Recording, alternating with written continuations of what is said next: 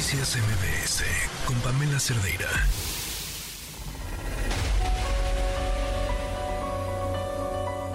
Cuando yo me uno a ellas, tiene como un mes, eh, nos hacemos un plantón en el Palacio de Gobierno de Tuxtla Gutiérrez y pues ahí estuvimos siete días.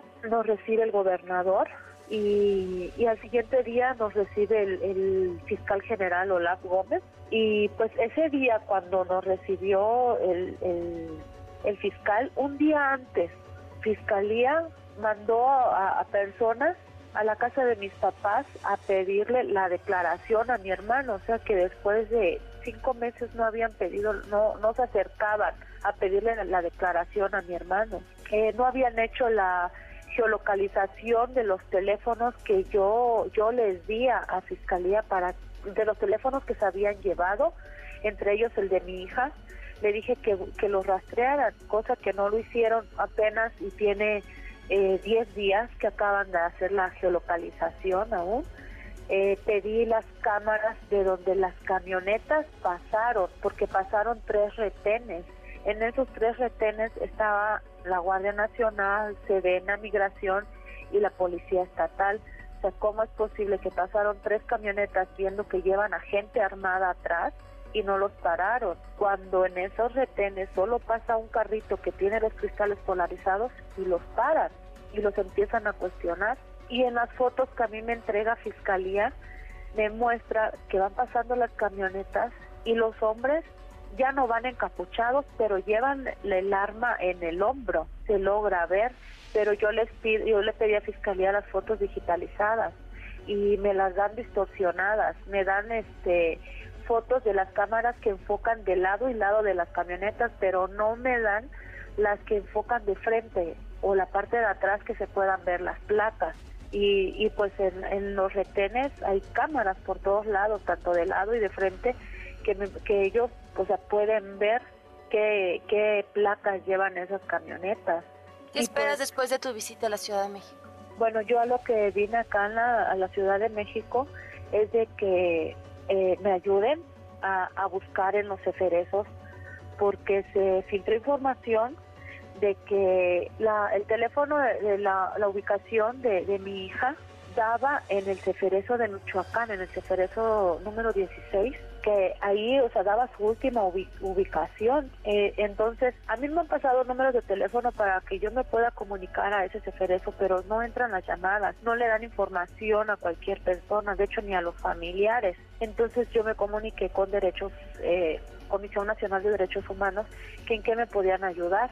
Eh, me dijeron que pues ellos no que ellos ya mandaron eh, eh, oficios por todo el país con las características de mi hija y, donde si alguien la ha visto pues que la reporten no y, y pues me dijeron que no pueden mandar un oficio a ese eso eh, de que yo me deje llevar por lo que dice, pero esa información salió de, de, ahí mismo de fiscalía, pero todavía no está en la carpeta de investigación. Yo tengo una reunión con el fiscal titular el día 23, para el día 23 de junio, donde ellos me van a entregar aún las investigaciones que han hecho en estos 20 días, todavía porque pedí la geolocalización y es lo que todavía me van a entregar porque ellos no habían hecho una búsqueda como tal. Como vieron la presión eh, de que estoy mis compañeras me están respaldando. Eh, me uní al colectivo de Madres en Resistencia.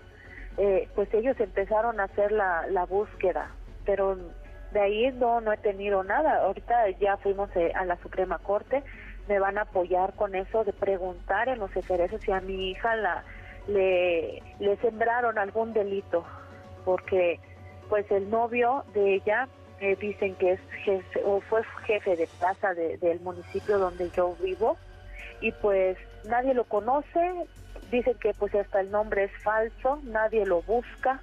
Pero nadie tú estás segura que ella la tienen las autoridades en este momento. Eh, sí, porque como sigo diciendo, mientras no haya un cuerpo, para mí mi hija está, está viva y por lo que nos dijo mi hermano de cómo eran eh, las personas que se la llevaron, estaban vestidos a sus botas muy lustradas, muy limpias, ellos muy limpios, eh, no los golpearon, los sueltan cerca de fiscalía, pasan las eh, los retenes con facilidad tres camionetas blancas con hombres armados, pasaron tres retenes con facilidad, es obvio que es el gobierno, que es la fiscalía, que es la Sedena o, es la Guardia Nacional, llevaban cascos encapuchados con eh, eh, las siglas en, el pecho de, Fiscalía del Estado y así se presentaron eh, el día de, mi boda y pues de ahí pues ya no se supo nada. De hecho, el presidente municipal de Berriozábal, Jorge Acero, hizo, eh, dio una entrevista a un, a un periodista donde dijo que no había, no hubo ningún levantón, sino que simplemente fue una riña a 150 metros de la comandancia. Escucharon los balazos, todo, y las autoridades se presentaron una hora después eh, y teniendo cerca, como a 10 minutos, una zona militar, y una hora después llegaron a cuadra y media de la comandancia, ni policía eh, municipal ni estatal se presentaron al momento, fue a la hora que llegaron. Y todavía cuando nos toman la declaración a mi esposo, nos preguntan si vamos a levantar una denuncia y no y, mi esposo dice que sí. Y todavía el policía estatal le dice está seguro porque no sabe con quién se está metiendo entonces ellos sí saben con quién nos estábamos metiendo o quiénes fueron las personas que que, que, llegaron. Eh, y pues hasta ahorita pues solamente es eso no no es que no no se ha sabido no se ha sabido más sobre la desaparición de mi hija o, algún dato que pueda llegar a, dar con su paradero. ¿Qué conseguiste en tu visita a la Ciudad de México? El apoyo, el apoyo tanto del senador Emilio, y pues ese es el único que nos abrió la puerta al llegar. Nosotros de Chiapas no sabíamos a dónde dirigirnos, él nos abrió las puertas.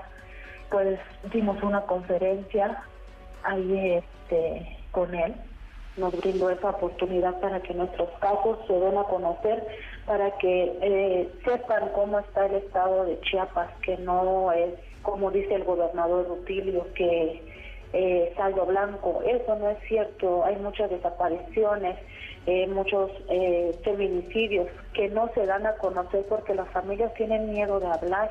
Yo tenía miedo de hablar. Yo me tapaba al dar una entrevista porque tenía miedo de que me fueran a hacer algo. O sea, pues sí he recibido amenazas para mí, para mi familia, de que la deje de buscar, que no la voy a encontrar, pero pues es mi hija y yo la voy a seguir buscando hasta encontrarla como yo la encuentre, pero se quiero saber qué pasó con ella.